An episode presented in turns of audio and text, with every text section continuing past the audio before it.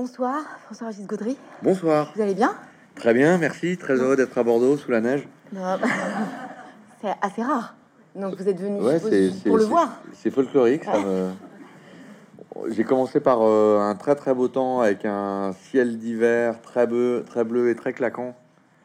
J'ai eu la chance d'aller euh, faire une visite à Château d'Yquem Oui. et euh, je me suis retrouvé à Bordeaux euh, deux heures plus tard sous la neige. Non, mais en fait, on, a, on s'est dit ça. On s'est dit, bah, il vient quelques jours, autant qu'on lui montre tout Bordeaux sous toutes les météos possibles. Parfait, on est va. comme ça, Bordeaux. Ça me va. Vous êtes avec nous pour nous présenter On va déguster Paris, l'encyclopédie qui dévore la capitale à pleines dents aux éditions Marabout. Ce format est un peu plus petit que les précédents. Pourquoi? Pour le rapprocher de l'idée d'un guide, D'accord Euh, moi, j'ai toujours eu un problème avec les grands formats. Je trouvais ça un peu, j'avais tendance à trouver ça un peu prétentieux. Et c'est vrai que mon éditeur avait insisté sur les trois premiers volumes pour euh, imaginer un, un grand format et dans un esprit euh, à la fois d'économie de papier, hein, parce que vous êtes peut-être au courant que le prix on du est, papier flambe, Oui. mais également aussi pour rapprocher ce guide justement de sa vocation, de rapprocher ce livre de sa vocation de guide. C'est pour ça d'ailleurs qu'à cette occasion, un des rédacteurs en chef euh, du livre qui est au premier rang, euh, là, Charles Patin Aucoun, qui m'a euh, accompagné de très près dans cette aventure, a eu au cours d'une de nos premières réunions, l'idée de ce néologisme encyclopé guide. Voilà, une espèce de mot valise bah, qui raconte bien le bouquin, c'est-à-dire un livre qui a une dimension et une ambition culturelle, historique, géographique, patrimoniale, et en même temps euh, une partie guide très conséquente avec euh, 2070 adresses qui permet vraiment de, de s'y retrouver dans Paris euh, selon qu'on aime euh, la charcuterie, la boucherie, la pâtisserie, l'épicerie, les restaurants, les tables gastronomiques, les petits bistrots, les boui et j'en passe. Et voilà, donc tout ça pour dire que ce livre euh, adopte un format un peu plus modeste, ce qui le rend plus maniable et, euh, plus, euh, plus convivial, me semble-t-il. On y retrouve quand même votre patte, celle des précédents, euh, puisque c'est un guide en même temps très culturel, très appétissant sur tout ce qui entoure la table. C'est-à-dire que vous avez quand même ce truc-là, vous, de mettre la table au cœur d'une histoire qui s'étend, qui se répand. C'est-à-dire que pour vous, la cuisine, c'est pas que la cuisine, c'est tout un ensemble en fait, c'est un univers imaginaire qui déborde. Ouais.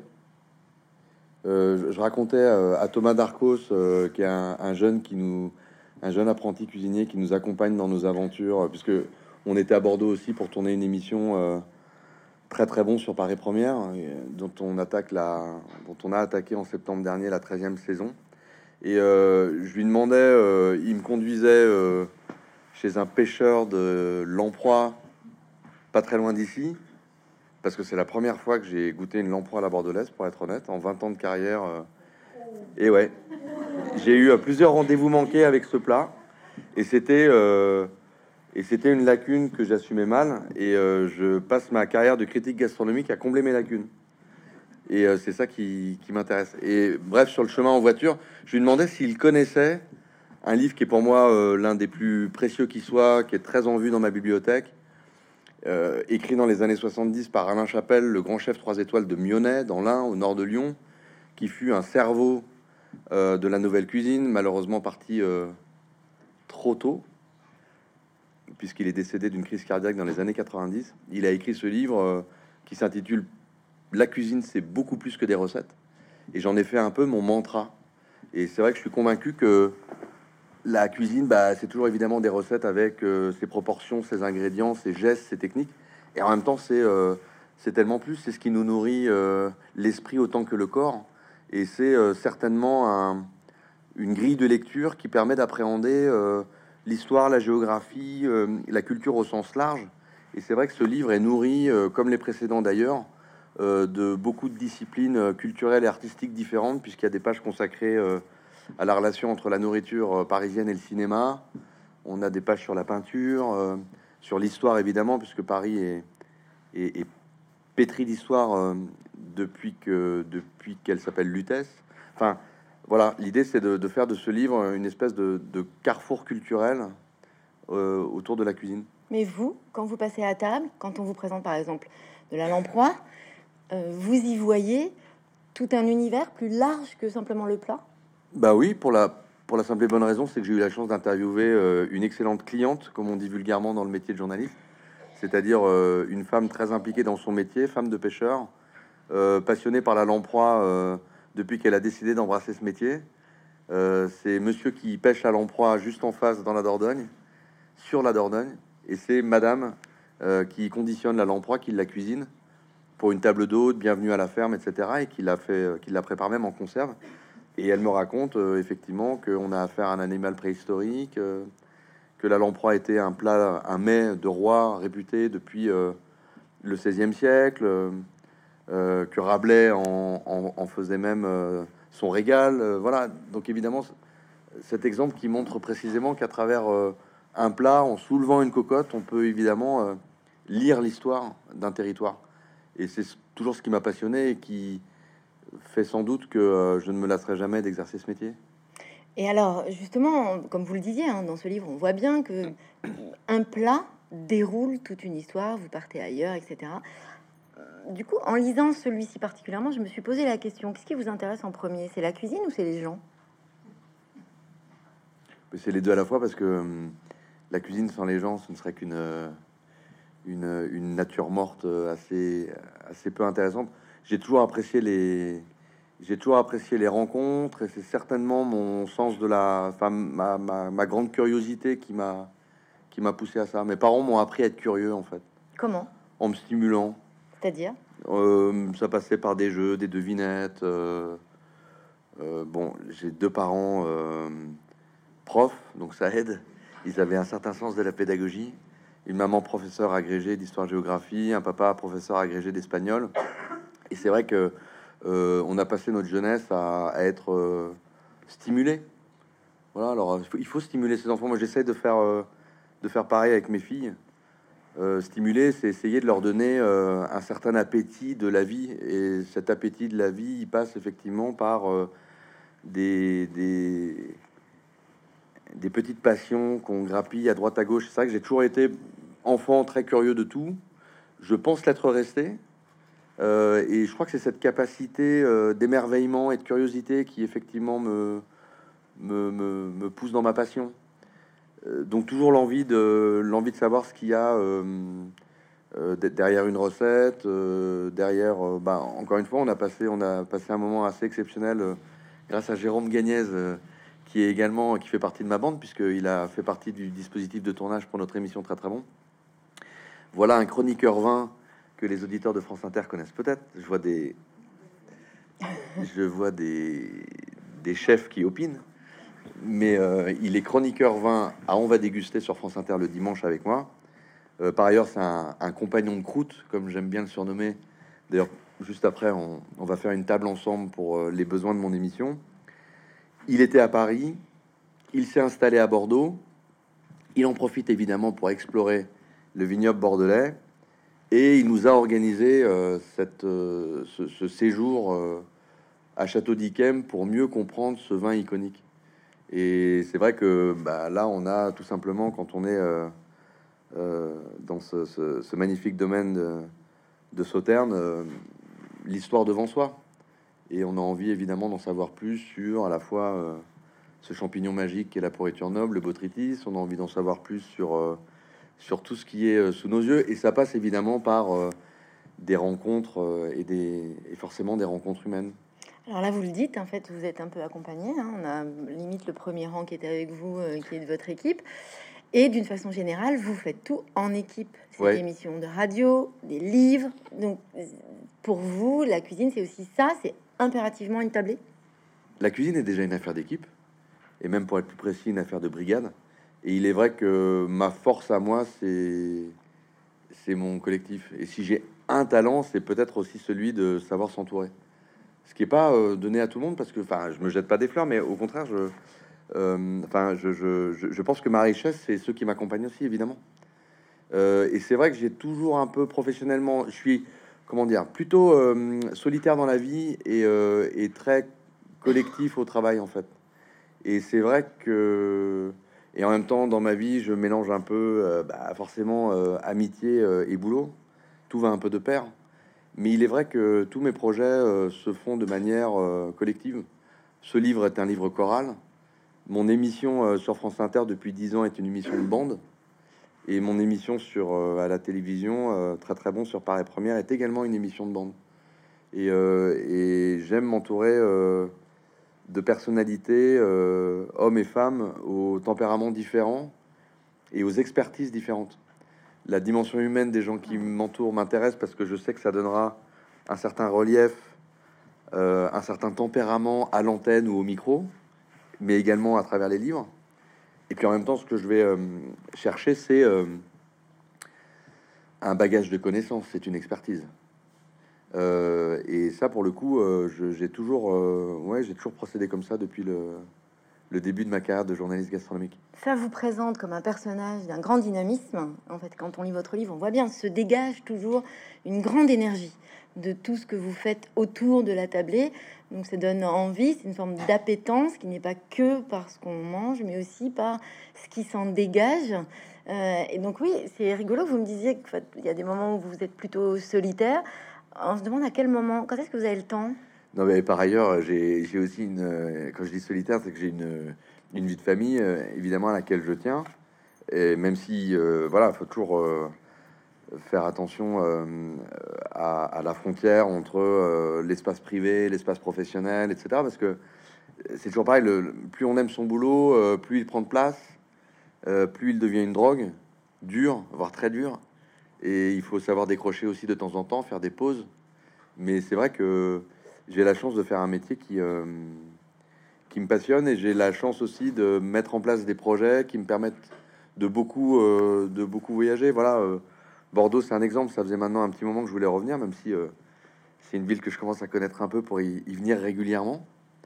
mais il est vrai que mon métier me permet aussi beaucoup de voyager. Alors, je fais un livre en l'occurrence consacré à Paris parce que c'est peut-être bien le terrain de jeu que je connais le mieux depuis 20 ans, mais je suis finalement très souvent en dehors de Paris et ça, j'y tiens. Euh, au contact de toutes les régions françaises.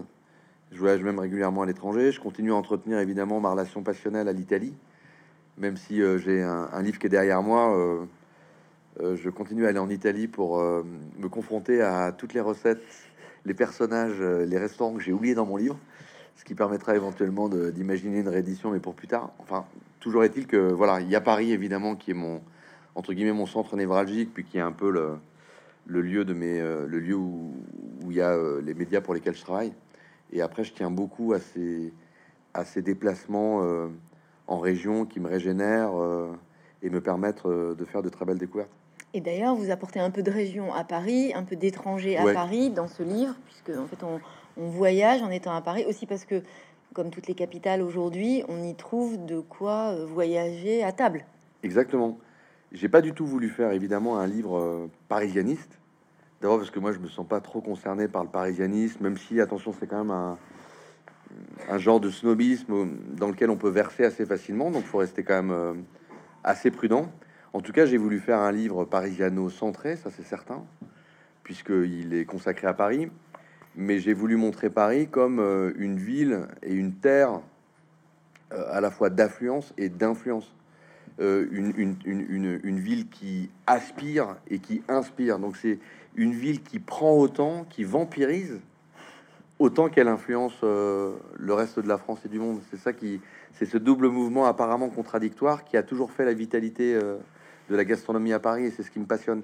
Paris a été euh, en tout cas, la gastronomie parisienne a été construite euh, par euh, ben, des, provinciaux. Hein, et ce terme est loin d'être péjoratif dans ma bouche, même si désormais on m'interdit de prononcer le mot province par parenthèse au, micro de France Inter, parce que ce serait vexant si l'on en juge par les, les torrents de mails d'auditeurs et d'auditrices qu'on reçoit dès qu'on prononce le mot province, alors que moi je trouve que c'est un très joli mot, mais bon, je ferme la parenthèse, ça c'est la bien-pensance. Euh. donc je dis région désormais, et j'ai proscrit province de mon vocabulaire à regret. Toujours est-il que euh, Paris, effectivement, euh, a été construit par des Auvergnats, des Lyonnais, des Alsaciens, et ça on le raconte dans ce livre, et puis plus globalement aussi par des communautés étrangères en provenance du, monde entier. Et c'est ce qui est assez fascinant dans Paris, c'est son attractivité et ensuite son pouvoir effectivement de rediffuser son talent après avoir digéré des influences qui viennent euh, des quatre coins de France et du monde entier. On trouve quand même dans votre livre Poilane, la famille Poilane sur trois générations, qui pour le coup est, est, une famille euh, vraiment très parisienne finalement. Mmh. Mais il y en a, heureusement. Il y en a. Il y en a, mais il est vrai que les grandes sagas parisiennes euh, puissent souvent leur origine en région. Alors, vous donnez le contre-exemple de la famille Poilane au destin tout à fait, euh, tout à fait passionnant. Euh, on est d'ailleurs en contact avec la dernière génération, Apollonia, hein, qui a pris dans des conditions que vous connaissez peut-être, de manière très précipitée, puisque son, son papa Lionel est mort accidentellement d'un accident, de, enfin mort accidentellement en hélicoptère. Et effectivement, c'est Apollonia qui a pris la suite à un âge très précoce. Et voilà un petit bout de femme qui a euh, continué à piloter le navire familial euh, de manière assez exemplaire. Euh, et on raconte effectivement cette saga, on raconte même l'anecdote. je pense à ça parce que ce livre va être, j'en profite pour faire une mini promo, mais va être, va être suivi d'une exposition qu'on qu'on organise là encore en équipe à la conciergerie à partir de la mi-avril et qui va concerner justement Paris. C'est le Centre des musées nationaux qui m'a proposé il y a deux ans d'être commissaire d'une exposition qui s'intitulerait Paris, capitale de la gastronomie. Il m'avait appelé euh, sans savoir même que je travaillais sur un, bouquin et il y a eu comme un alignement de planètes. Et j'ai mené de front du coup euh, ce livre chez Marabout et, aux éditions de Radio France avec cette exposition qui va voir le jour donc euh, au printemps juste à côté de Notre-Dame. Et, et, vous parliez de la maison Poilane. Ils ont accepté pour l'exposition de reproduire ce que l'on raconte dans les pages Poilane du livre, les fameux meubles en pain, P-A-I-N, que Salvador Dali leur avait commandé dans les années 70. Il y a des photos incroyables. Et il y a des photos incroyables. C'est-à-dire qu'en gros, euh, Salvador Dali vivait avec Gala, sa muse, dans une suite du Meurice, rue de Rivoli, en face du jardin des Tuileries. Et il est allé voir un jour Lionel Poilane. Bon, il avait une petite araignée euh, collée au plafond, euh, Salvador Dali, comme on, comme on le sait. Et Visiblement, il aurait demandé à Lionel Poilane de lui construire des meubles en pain, lustre, euh, buffet espagnol, lit à baldaquin. Euh, d'abord pour épater Gala, et puis en plus, il voulait absolument vérifier s'il y avait des souris à l'hôtel Meurice. Voilà, et c'est comme ça que je fais très mal son accent. Hein. il, y a une, vidéo, euh, il y a une vidéo de Lina à télécharger sur YouTube qui est fantastique. Et c'est comme ça que Apollinia Polan a accepté euh, de reproduire le lustre et le buffet espagnol dans les mêmes mensurations euh, pour dans le cadre de cette exposition. Donc on pourra voir le mobilier euh, en pain signé de la maison Poilane dans cette exposition de la conciergerie. C'est difficile à imaginer quand même de votre livre tout d'un coup mis en scène, sorti de... Il, il est tellement foisonnant qu'en fait ça a dû être un sacré défi d'en faire une exposition. Euh, oui et non, mais en, même oui, enfin si vous avez raison et en même temps, euh, comme il est, euh, il est riche de beaucoup de documents différents, mhm. à la fois des photos, des tableaux, de la vaisselle, des arts de la table. on a justement pioché dans le livre pour essayer de, de construire tout un parcours muséographique avec un scénographe très talentueux et on va exposer des pièces de nature et d'origine euh, très différentes. Donc à la fois effectivement euh, des arts de la table euh, avec des, très beaux couverts, par exemple de l'hôtel Ritz qui ne sont jamais sortis de leur collection et qui datent de la fin du 19e, ouverture de l'hôtel Ritz 1898, hein, vraiment à la veille de la belle époque. Et il y aura également beaucoup d'autres documents, des photos que les, les héritiers de, de Douaneau ont accepté de, de nous, de nous prêter, euh, puisque Douaneau était un grand amoureux notamment des Halles, Baltard, mm. euh, détruite euh, à partir de, de, 1971, hein, juste avant leur déménagement à Ringis. Et bref, cette exposition, effectivement, exposera vraiment à la fois des, des, peintures, de la vaisselle, des livres, des menus, avec une grande, un grand éclectisme euh, et, un effet très panoramique sur le plan historique, puisque ça va du Moyen Âge jusqu'à nos jours. Et dans votre livre aussi, on retrouve un peu de cette histoire finalement sur le temps. Mm. Et on voit bien que le 19e siècle a été très impactant de tout ça, pour la cuisine en général, mais à Paris particulièrement. Ouais. Et on voit bien ce qu'on a perdu aussi en cours de route, notamment ben, ce rapport à la cuisine la nuit. C'est vrai. Ouais, on est plus sage. Euh, on a peut-être perdu aussi une certaine idée de la restauration populaire, qui était euh, magnifiquement incarnée par euh, notamment le bouillon, inventé justement euh, par un certain Duval au milieu du 19e siècle, au cœur des Halles, pour nourrir le petit peuple et les forts des Halles. Euh, voilà un boucher qui a eu l'idée de recycler euh, les os, les carcasses des bêtes qu'il qu'il découpait en qualité de boucher et, qui a réfléchi à une formule de restauration justement bah, pour faire des bouillons, pour ne pas perdre en fait les chutes de viande et de carcasses qu'il, avec lesquelles il se retrouvait. Et c'est comme ça que les premiers bouillons sont apparus, des grands établissements euh, qui proposaient jusqu'à 400 couverts. Et il y a eu plus de 300 bouillons à la fin du, du 19e siècle à Paris. Wow. Alors on observe le bouillon qui reprend du poil de la bête à Paris désormais, à travers des formules euh, proposées euh, voilà, par les frères Moussier, par exemple, le bouillon Pigalle, le bouillon République, peut-être en avez-vous déjà entendu parler, ou vous y êtes peut-être déjà attablé d'ailleurs, et euh, qui essaye de, de- remettre au goût du jour cette idée de se nourrir euh, de manière euh, très correcte et roborative à prix accessible. Voilà. Et c'est vrai que Paris avait, avait cet art de, de nourrir bien pour pas très cher. Et Paris, effectivement, proposait une vie gastronomique et nocturne très fournie. bah, évidemment, à partir de la, à partir de, enfin, ça a commencé en fait avec l'invention du Palais Royal au lendemain de la Révolution française, fin 18e, au Palais Royal, qui aujourd'hui est une espèce d'endroit secret euh, où on croise à chaque fois euh, trois, quatre couples d'amoureux, mais c'est pas un lieu euh, très vivant entre guillemets. C'est Mhm. même un lieu considéré comme assez assez éteint, et c'est ce qui fait son charme aujourd'hui. Mais il fallait imaginer le centre névralgique euh, de la gastronomie en Europe à la fin du 18e siècle, avec plus de 40 restaurants où tous les luxes euh, étaient permis. À Bordeaux, euh, il y a eu, de la même façon, et comme probablement dans beaucoup d'autres villes, euh, ce principe du marché qui ouvre tôt ou finit tard, on ne sait pas trop dans quel sens, où les gens viennent manger à 3 heures du matin en sortant de boîte de nuit. Donc, vous dites, on est devenu plus sage, on est devenu aussi plus hygiéniste quand vous racontez par exemple qu'il y a eu des vaches en plein Paris, qu'on faisait du lait, que tout se passait dans la rue finalement? Paris a concentré effectivement jusqu'à une époque récente euh, des, des productions agricoles euh, au cœur de la ville. ouais. Il y avait euh, jusqu'à ben, jusqu'au lendemain de la guerre des laiteries et il fallait imaginer quand même des cheptels bovins en plein Paris avec une production de lait de fromage et de yaourt. Le Fontainebleau n'est jamais qu'une invention parisienne. hein. Vous connaissez sans doute cette spécialité fromagère ou laitière à base de lait et de crème Ouais. très foisonnée. Mhm. La légende raconte que c'est en, circulant sur les pavés de Fontainebleau que les carrioles finissaient par euh, constituer une espèce de, crème fouettée euh, à la surface des, pots de lait en étain. Euh, D'ailleurs, hypothèse très crédible. hein. Moi, elle me séduit beaucoup cette, légende.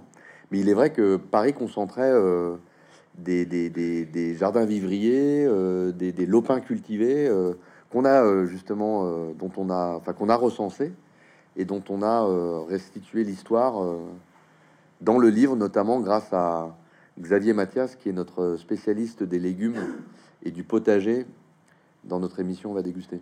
Et vous faites aussi un, un tour d'horizon finalement, euh, qui s'étend un petit peu à l'île de France sur les productions euh, qui sont très proches de la capitale. Oui. On découvre quand même ce- ce- cette énergie-là hein, qu'on ne connaît pas assez bien. Euh, comment ça se fait qu'on la connaît pas assez bien Oui, c'est vrai. Euh, bah, d'ab- D'abord, le terroir francilien, euh, au, départ, euh, si Paris s'est installé au bord de la Seine, bon, évidemment pour des raisons de transport, mais on montre aussi que la Seine fut un fleuve nourricier par toutes les pêches qu'on y pratiquait, et des pêches abondantes. Et, Paris se situe évidemment au cœur d'un bassin, donc là j'évoque un terme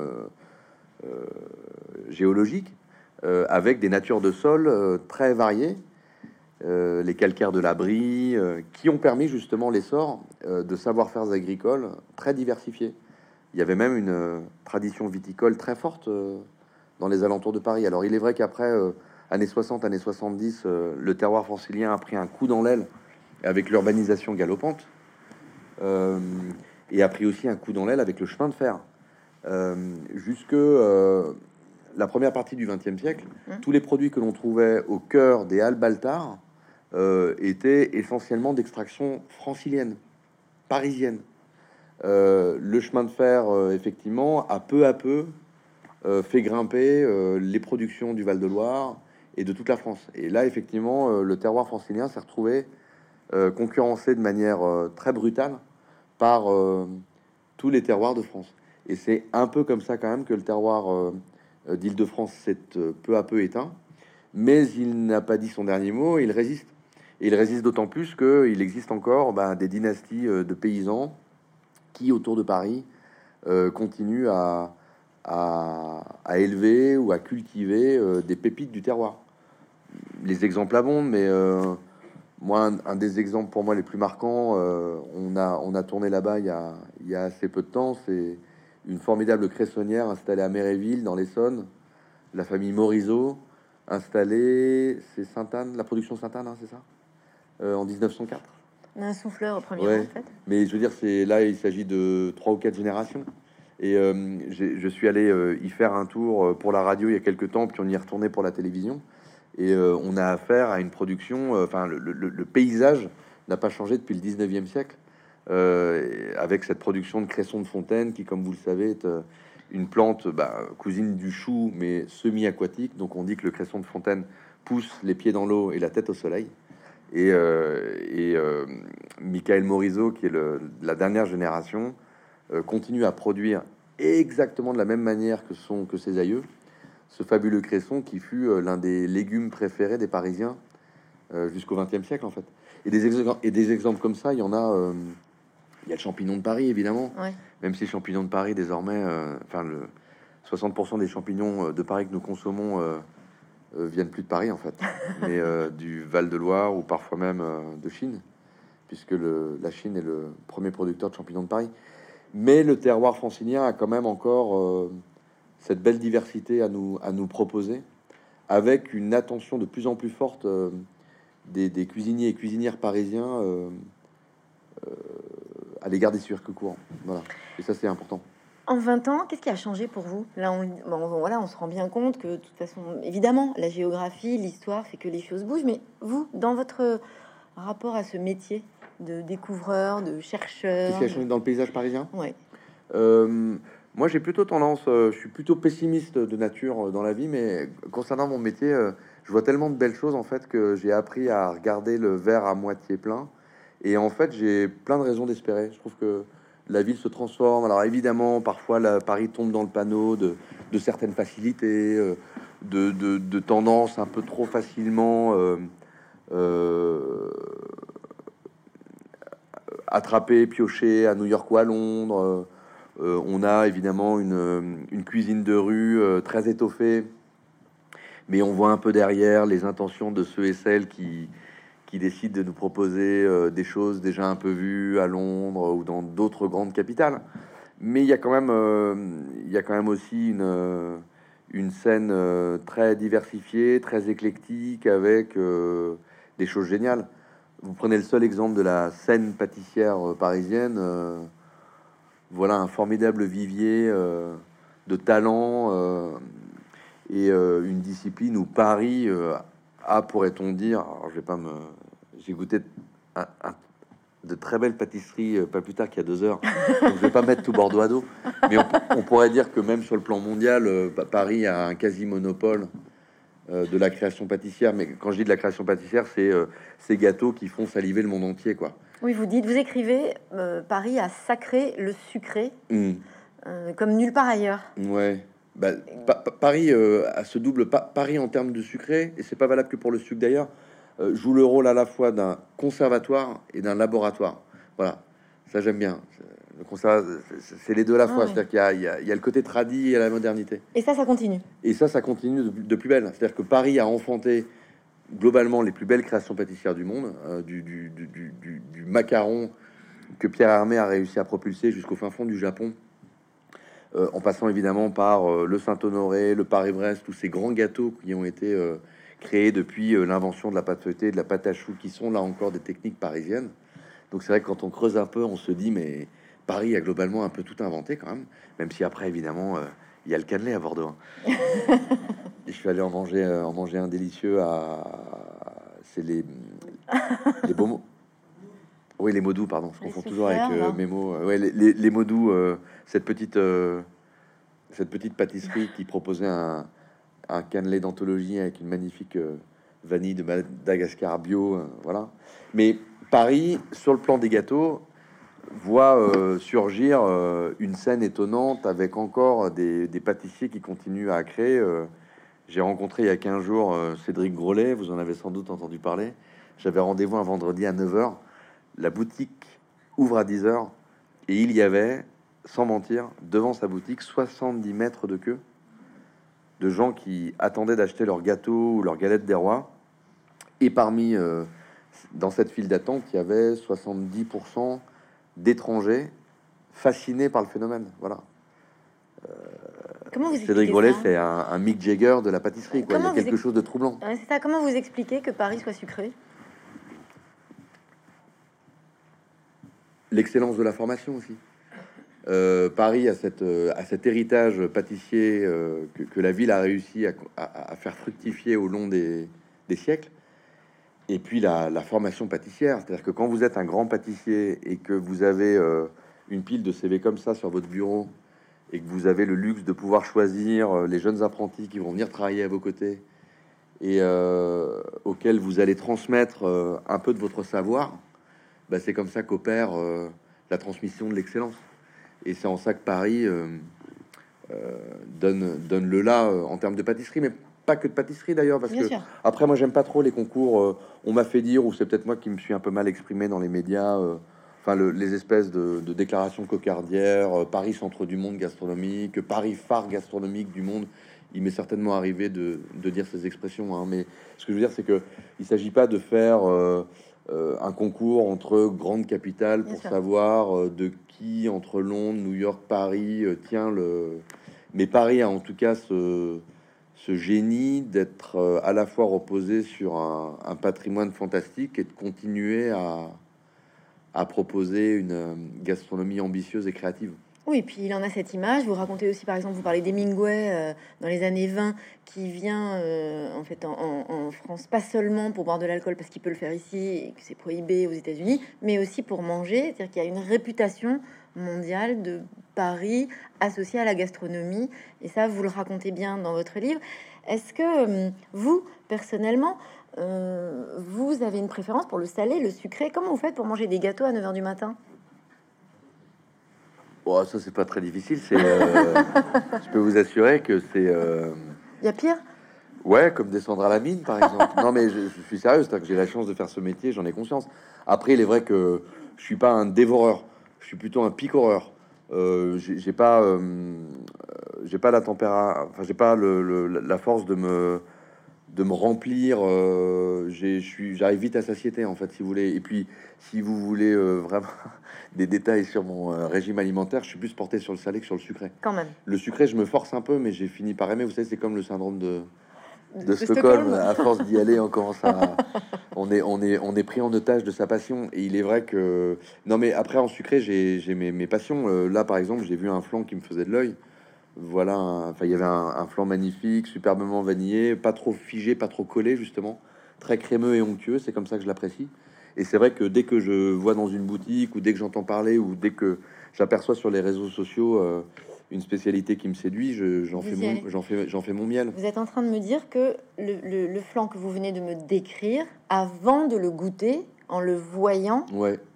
vous saviez qu'il était un peu crémeux, un peu vanillé, un peu... Oui, mais ça, ça euh, pense que c'est à la portée de, de tout gourmet ou bec sucré. Non, mais dans le sens où euh, on se fait un peu. euh, moi, j'ai évidemment chacune quoi. des spécialités que j'aime. euh, on a une bibliothèque de critères, on coche des cases, et puis évidemment, souvent, on a des, on a des, on a des intuitions, mais ça, c'est, enfin, c'est à la portée, c'est à votre portée aussi, hein. Je, je, pense que vous avez quand même un œil particulièrement parce que je l'exerce un peu, mais et à propos de cet exercice, vous racontez dans ce livre que vous êtes arrivé à Paris et que vous aviez une passion qui était la cuisine, que c'est devenu un métier. Alors sur cette préface, vous avez un vocabulaire qui est assez rigolo. Vous parlez d'engloutir Paris.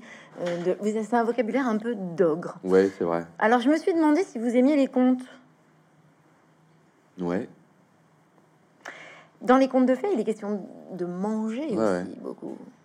Quel souvenir vous avez d'enfance, de, lecture, de contes et de la table Vous vous souvenez des premières fois enfant où vous avez perçu la table et ce qu'on y mange d'une façon qui rejoint ce que vous faites aujourd'hui?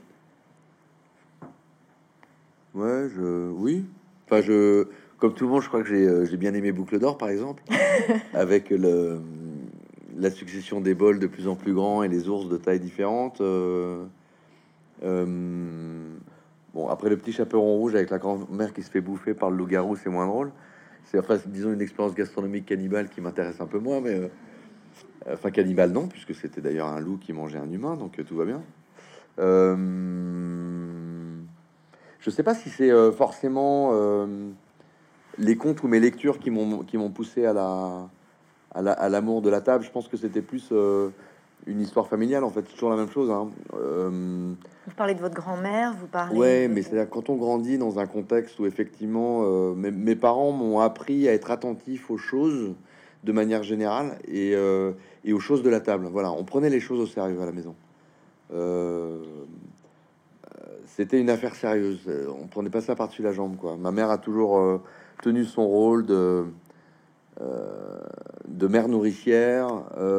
donc ça, c'était plutôt la sphère privée. Et puis mon père, qui était peut-être de conditions plus aristocratiques, avait cette idée de, enfin, à continuer à entretenir cette tradition très française de casser la tirelire euh, pour aller euh, fêter un bel événement au restaurant. Voilà. J'avais des parents profs, donc on roulait pas sur l'or. Mais par contre, euh, quand on avait un peu d'argent, c'était souvent au, restaurant que mes parents le dépensaient. Et ils nous ont, on était quatre enfants, et ils nous ont transmis cet amour-là. Puis j'ai beaucoup voyagé en France et en Italie, bah, qui était d'abord aussi la passion de mes parents. Mais mes parents m'ont toujours dit, en France et en Italie, c'est les deux pays où, qui ont développé la, plus belle, la plus belle idée qu'on puisse se faire du beau du beau et du bon. Et j'ai un peu grandi dans cette idée-là, avec évidemment en voiture euh, le guide Michelin dans la boîte à gants. Euh, et euh, on s'arrêtait. C'était pas forcément d'ailleurs pour faire des restaurants toujours étoilés, mais quand on s'arrêtait pour manger, on, ça se préparait. on, ça s'improvisait pas. On faisait pas ça au hasard. On n'était pas trop sandwich triangle sur une station d'autoroute. Ça, c'était pas le genre de rituel. Ouais. Ça veut pas dire qu'encore une fois, c'était le, luxe euh, tout le temps où c'était euh, le luxe d'une euh, d'une jolie soupe de cresson que ma mère faisait assez facilement avec une botte de cresson, trois pommes de terre et un peu de crème fraîche et un beau bouillon de volaille qu'elle avait préparé du poulet rôti de la veille, quoi. C'est comme ça que ça se passait. Et j'ai toujours été très attaché à cette nourriture familiale et, et, cette nourriture simple et, domestique. C'est quoi votre Madeleine de Proust? Ah, j'en ai plein, mais souvent, enfin, c'est vrai que j'ai été souvent très marqué par la cuisine de ma grand-mère, parce que je pense que ma grand-mère, elle, euh, elle, aimait vraiment euh, ses petits-enfants par euh, les plats qu'elle leur préparait. J'ai 14 cousins germains. Ma mère est ma grand-mère est d'origine corse. elle vivait à Bastia et elle connaissait par cœur les préférences, les goûts de chacun de ses petits-enfants. Et c'est vrai qu'à chaque fois qu'on allait la voir, elle prenait un immense plaisir à, préparer à chacun la spécialité. Moi, c'était c'était ces fameuses courgettes farcies au brooch. Ces courgettes blanches euh, qu'on trouve beaucoup en Corse, également en Italie d'ailleurs, avec une pulpe particulièrement tendre et savoureuse. Elle évidait comme ça euh, la chair des pommes de terre qu'elle avait, la chair des courgettes qu'elle avait légèrement cuites euh, à la vapeur, et elle mélangeait cette chair de courgette qui était qui était dense et fondante, mais moins aqueuse qu'une courgette verte. J'ai un problème avec la courgette aujourd'hui parce que j'ai jamais retrouvé le, le bon goût des courgettes que, ma grand-mère achetait sur son maraîcher. Et elle liait, elle mélangeait en fait euh, cette, euh, cette chair de courgette avec le brooch, qui est ce fameux fromage de lactosérum euh, de brebis. Et puis quelques arbres aromatiques du maquis, comme de la nepeta, un œuf, un peu de chapelure. On faisait gratiner ça et c'était prodigieux. On disait tout à l'heure, le 19e siècle, c'est vraiment le siècle sur lequel euh, la cuisine tout d'un coup s'installe. On pourrait dire ça. Dans votre livre, vous disiez aussi que culturellement, on va de Diderot à Maigret en passant euh, par euh, Sautet, Colette et, Chabrol. finalement, la table, on le voit bien dans le cinéma, dans la culture, ça représente un moment particulier. Vous citez beaucoup de scènes de films. Par exemple, chez Sautet, il y a toujours une scène à un restaurant, il peut pas s'en empêcher. Vous racontez qu'il peut pas s'en empêcher. Euh, pour vous, c'est quoi la scène de table réussie? Au cinéma? Ouais. Il y en a plein. Euh. La première qui vous vient, en tout cas aujourd'hui? Bah, euh, après, c'est moins parisien, mais c'est vrai que j'ai toujours regardé le festin de Babette avec beaucoup de passion parce que je trouve que c'est l'un des l'un des films qui, propose euh, euh, une vision, de, enfin une vision de la table à la fois historique et profondément euh, gourmande et partageuse.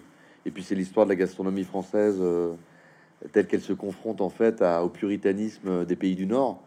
et ce, choc civilisationnel, culturel, je l'ai trouvé fort intéressant et j'aime beaucoup ce film. Mais il y a, plein de scènes que j'apprécie.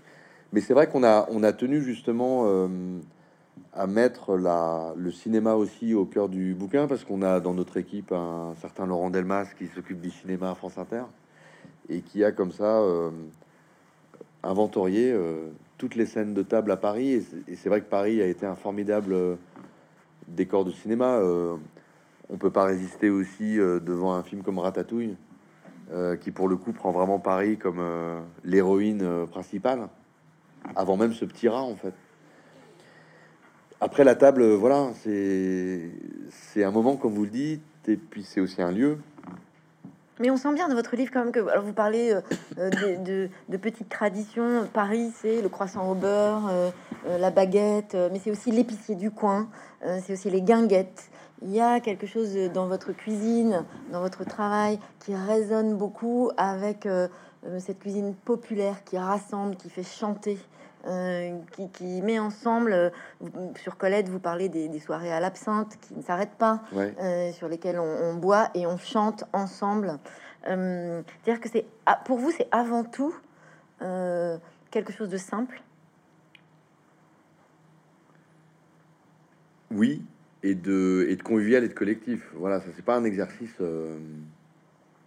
solitaire manger peut être un exercice solitaire, mais c'est pas, euh, c'est pas le plus, euh, c'est un peu triste. Moi, ça m'est arrivé d'ailleurs de, dans la première partie de ma carrière, de pratiquer mon métier de manière solitaire, d'aller au restaurant comme, euh, voilà, comme on, accomplit une mission, en décryptant tous les faits et gestes des serveurs et serveuses, en analysant son assiette, en se concentrant avec un petit carnet, en notant ses impressions à côté.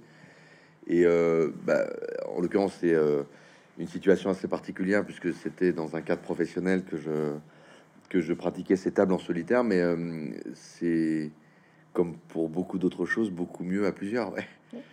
Dans le sens où euh, euh, il y a un truc assez français à continuer à partager, à passer du temps à table, à boire un tout petit peu plus que de raison, même s'il faut consommer de l'alcool avec modération mais il y, a un truc qui me, touche et qui m'émeut, et qui est assez français et plus globalement assez méditerranéen. Euh. Je rappelle qu'on a toujours le record euh, du temps passé à table. Je crois qu'on est à 2h11 euh, par jour pour chaque Française, en moyenne, hein, ce qui est quand même assez colossal. Et on a une heure de plus de une heure de plus que les Américains, qui passent un peu plus de temps la tête dans le frigo plusieurs fois par jour. Mais c'est vrai que c'est un truc qu'on a encore en, France et qui fait partie de nos de nos de nos habitudes. Euh, faut croire qu'elles sont bien bien ancrées. Alors tout ne va pas. Euh, il est vrai que je discutais avec un restaurateur à Paris qui me racontait que euh, c'était plus compliqué de fidéliser désormais des, des convives et des gens à table. D'autres grands restaurants étoilés me raconte que bah, désormais les notes de frais des entreprises euh, pour inviter des clients au déjeuner euh, et choisir une ou deux qui, etc. Euh, ces habitudes-là commençaient un peu à se perdre. il faut, il faut, il faut résister. Je pense que l'un va pas sans l'autre.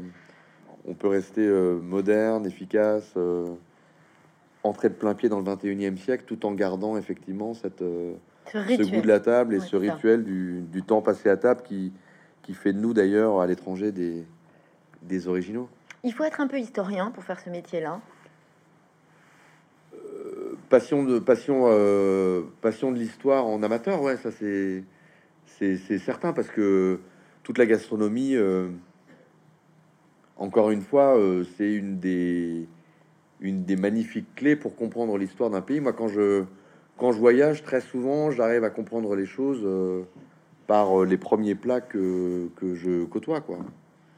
Quand vous allez aux Antilles et que euh, vous mangez un colombo de poulet, vous dites mais alors Colombo, quel est le rapport avec les Antilles? Ah bah oui, c'est une ville du Sri Lanka. Et puis en fait, en creusant un peu, vous vous rendez compte que c'est effectivement du, du Sri Lanka et du sous-continent indien que sont venus dans les années 60 ce qu'on a appelé les coulisses, qui euh, étaient euh, une main-d'œuvre euh, qui a permis aux, aux productions antillaises de se maintenir, euh, la canne à sucre, le rhum, etc.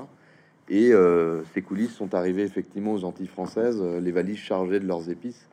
Et euh, de leur euh, arrivée est né effectivement euh, ce, ce, plat, le colombo, qui est euh, un ragoût euh, très, très épicé, formidable, et qui est désormais euh, solidement enraciné aux, aux Antilles. Donc, euh, des exemples comme ça, j'en côtoie euh, 10 par jour, mais euh, c'est souvent en soulevant les couvercles, effectivement, que euh, on arrive à lire l'histoire d'une ville, d'un pays, d'un territoire. Mais vous, vous avez une appétence aussi pour l'histoire et vous Ouais. en avez la mémoire.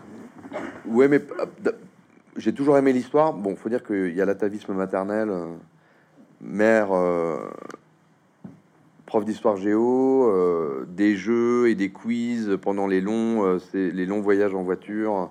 Quand on, dé- on descendait en Corse, euh, de Lyon à Nice, pour prendre le, le bateau qui nous menait à l'île de Beauté, on avait le droit effectivement à des quiz historiques, euh, 1515 Oui. et j'en passe. Ouais. Donc, effectivement, j'ai toujours eu, mais au-delà de ça, j'ai toujours eu un, un certain goût pour l'histoire. Ouais. On doit beaucoup au Moyen Âge, encore aujourd'hui, pour la cuisine. Alors, c'est compliqué parce que oui et non, on va dire que euh, si on qu'on doit au Moyen Âge assez curieusement à Paris, c'est l'art de manger dans la rue.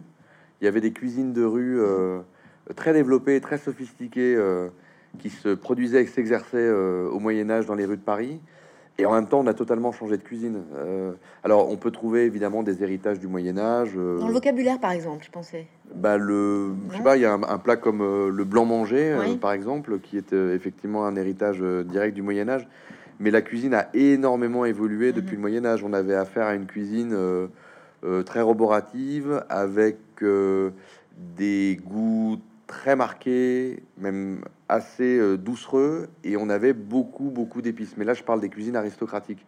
Il est vrai qu'ensuite, euh, euh, la Renaissance et le Grand Siècle ont allégé ce répertoire et on s'est orienté vers une cuisine plus légère, portée notamment sur les herbes fraîches, et la cuisine a, considérablement évolué. Mais Paris, Paris, j'ai- envie de dire que Paris euh, doit plus au Moyen Âge en termes d'architecture que de, que de gastronomie. Ouais. Et au 19e siècle, vous parlez d'Antonin Carême, par exemple, dans votre livre. Euh, c'est un peu le, le Mrs. Beaton euh, anglais, le premier français qui aura rédigé la recette telle qu'on la connaît aujourd'hui? Ouais, Antonin Carême, il a été absolument majeur parce que ça a été un grand pâtissier, ça a été l'architecte du sucré, euh, ça a vraiment été celui qui a eu euh, une ambition forte de codifier la cuisine française et qui s'est donc même fait connaître à l'étranger et qui en plus a, représenté euh, euh, ce qu'on pourrait appeler aujourd'hui le soft power de la gastronomie française à l'étranger. Mais de manière générale, le 19e siècle a été particulièrement puissant pour la gastronomie euh, française et la gastronomie euh, parisienne en particulier, puisque c'est au cours de ce siècle que euh, s'est développé, par exemple, euh, cette grande invention parisienne qu'est le restaurant. hein. Le restaurant, il est né euh, quelques décennies avant la Révolution française. Il a ensuite vraiment, euh, il s'est développé de manière euh, conséquente dans les années euh, 1790. Mais il faut quand même imaginer qu'avant le restaurant, parce qu'on pense qu'il a toujours été là et qu'on a toujours mangé dans des restaurants, En réalité, jusqu'à l'invention du restaurant, on mangeait davantage dans des auberges et des tables d'hôtes, parfois même des traiteurs. Mm. La bonne cuisine, elle était pratiquée dans les familles nobles et aristocratiques. Et sinon, euh, lorsque l'on s'aventurait dans une auberge ou une table d'hôte, c'était un peu assez risque et péril. Et on a même remis la main sur des témoignages euh, de voyageurs étrangers qui se plaignaient de l'indigence euh, de la gastronomie hors domicile, dirait-on aujourd'hui, à Paris.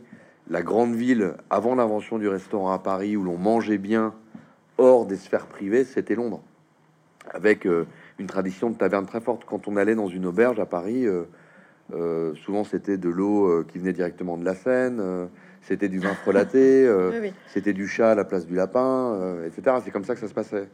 Et ensuite, dans les années euh, 1760, quelques entrepreneurs, dont un fameux Rose de Chantoiseau, ont eu l'idée de développer une formule très moderne de restauration. C'est comme ça que le restaurant est né, avec cette idée que le restaurant devait restaurer la santé. Et au départ, le restaurant était un peu co- considéré comme une maison de santé, qui servait justement des bouillons restaurants, des bouillons qui, restaurant la, restauraient la santé, et euh, des nourritures finalement assez saines, comme euh, des œufs fraîchement cuits, euh, avec un certain hygiénisme alimentaire. D'ailleurs, il y a une correspondance célèbre de, de Diderot, hein, le fameux philosophe des Lumières, à Madame de Volant, qui s'extasiait devant sa première expérience dans un restaurant, le premier ayant été ouvert par euh, un certain Chantoiseau, rue des Poulies, qui est, euh, euh, qui est devenu la, la rue du Louvre. Donc on était vraiment au, cœur de, de Paris. Et c'est ensuite que ce restaurant a évolué. D'autres restaurants ont ouvert dans tout Paris, et peu à peu, le restaurant a colonisé, euh, a colonisé la ville. Et le restaurant avait ceci de moderne qu'il proposait effectivement une autre offre culinaire, mais également, et c'était très nouveau, un menu, une carte avec un choix de plats, avec un tarif déterminé. Donc on savait exactement ce que l'on allait euh, payer. Il y avait ce que l'on appelait à l'époque la carte payante, qui deviendra un peu plus tard l'addition, mais c'était en fait l'ancêtre de l'addition. Alors que lorsque lorsqu'on allait euh, euh, à l'auberge, en gros, on payait un peu à la tête du client. Et par ailleurs, le restaurant a aussi inventé comme code très moderne la table individuelle. Dans une auberge, on mangeait dans une table commune et on jouait des coudes avec son voisin qu'on ne connaissait pas. Et là, désormais, le restaurant proposait ce confort euh, d'une table individuelle que l'on réservait, etc. C'est comme ça que le restaurant est né, et c'est surtout comme ça aussi que le restaurant est devenu euh, peut-être bien l'invention et euh, le mot français le plus connu dans le monde. Et on retrouve hein, beaucoup de détails sur, sur cette période-là dans votre livre. Il y a aussi beaucoup de légendes, euh, d'histoires, d'anecdotes. Vous expliquez, oh, c'est ça, c'est un peu votre truc quand même, d'expliquer pourquoi on fait comme ça, pourquoi euh, les hommes rentraient en premier dans les restaurants et pas en deuxième. Bah, parce que justement, il fallait vérifier que c'était possible de rentrer sans se faire euh, massacrer.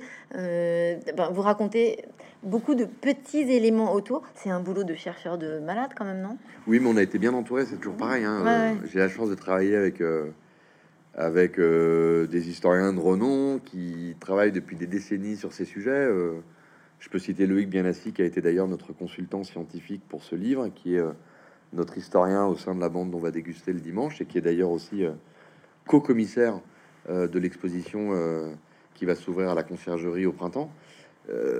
Donc là encore, moi je, moi je fais des livres pour en apprendre davantage. Je me sens beaucoup plus cultivé sur la question après avoir sor- sorti ce livre qu'avant. J'ai appris énormément de choses en, euh, en rédigeant ce livre, en relisant et en pilotant et- aussi les, les sujets et les pages des autres contributeurs.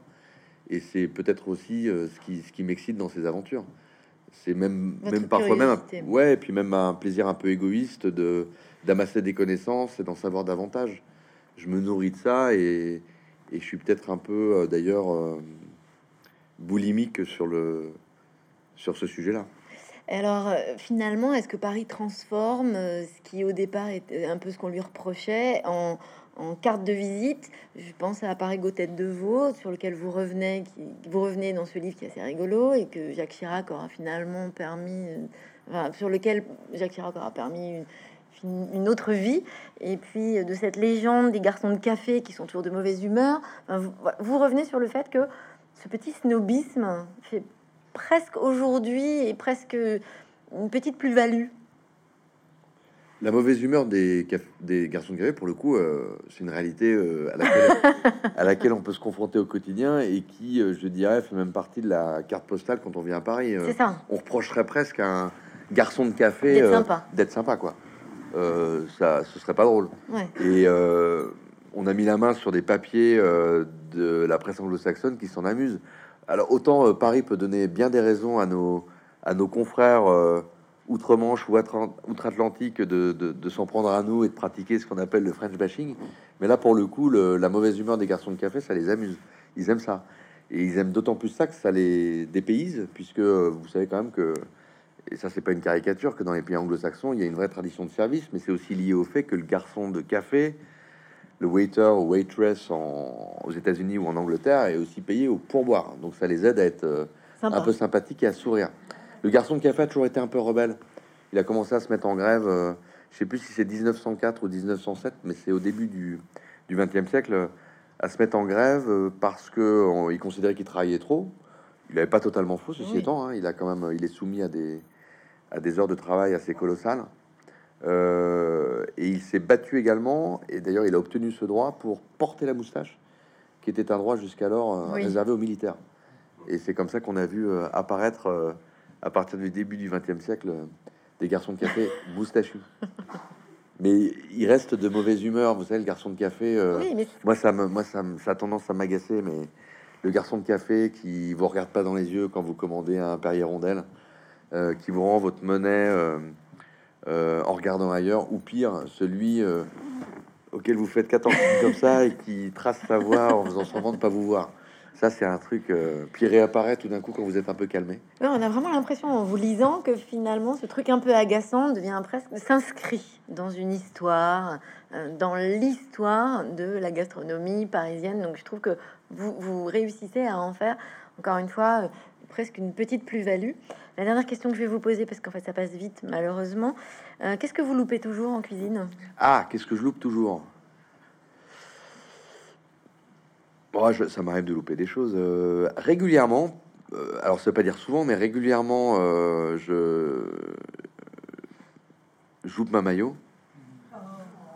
Non, mais mais ça mais ça m'arrive pas si souvent, mais de temps en temps, au moment où je m'y attends pas, quand je suis tranquille, reposé, que je fais ça de manière un peu machinale, il y a un truc, ça doit être l'amplitude thermique, enfin le, contraste de température entre l'œuf, la moutarde qui sort du frigo toute froide, etc.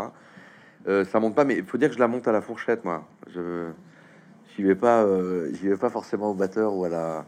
Et de temps en temps, ça prend pas et ça, ça m'agace, mais c'est rare.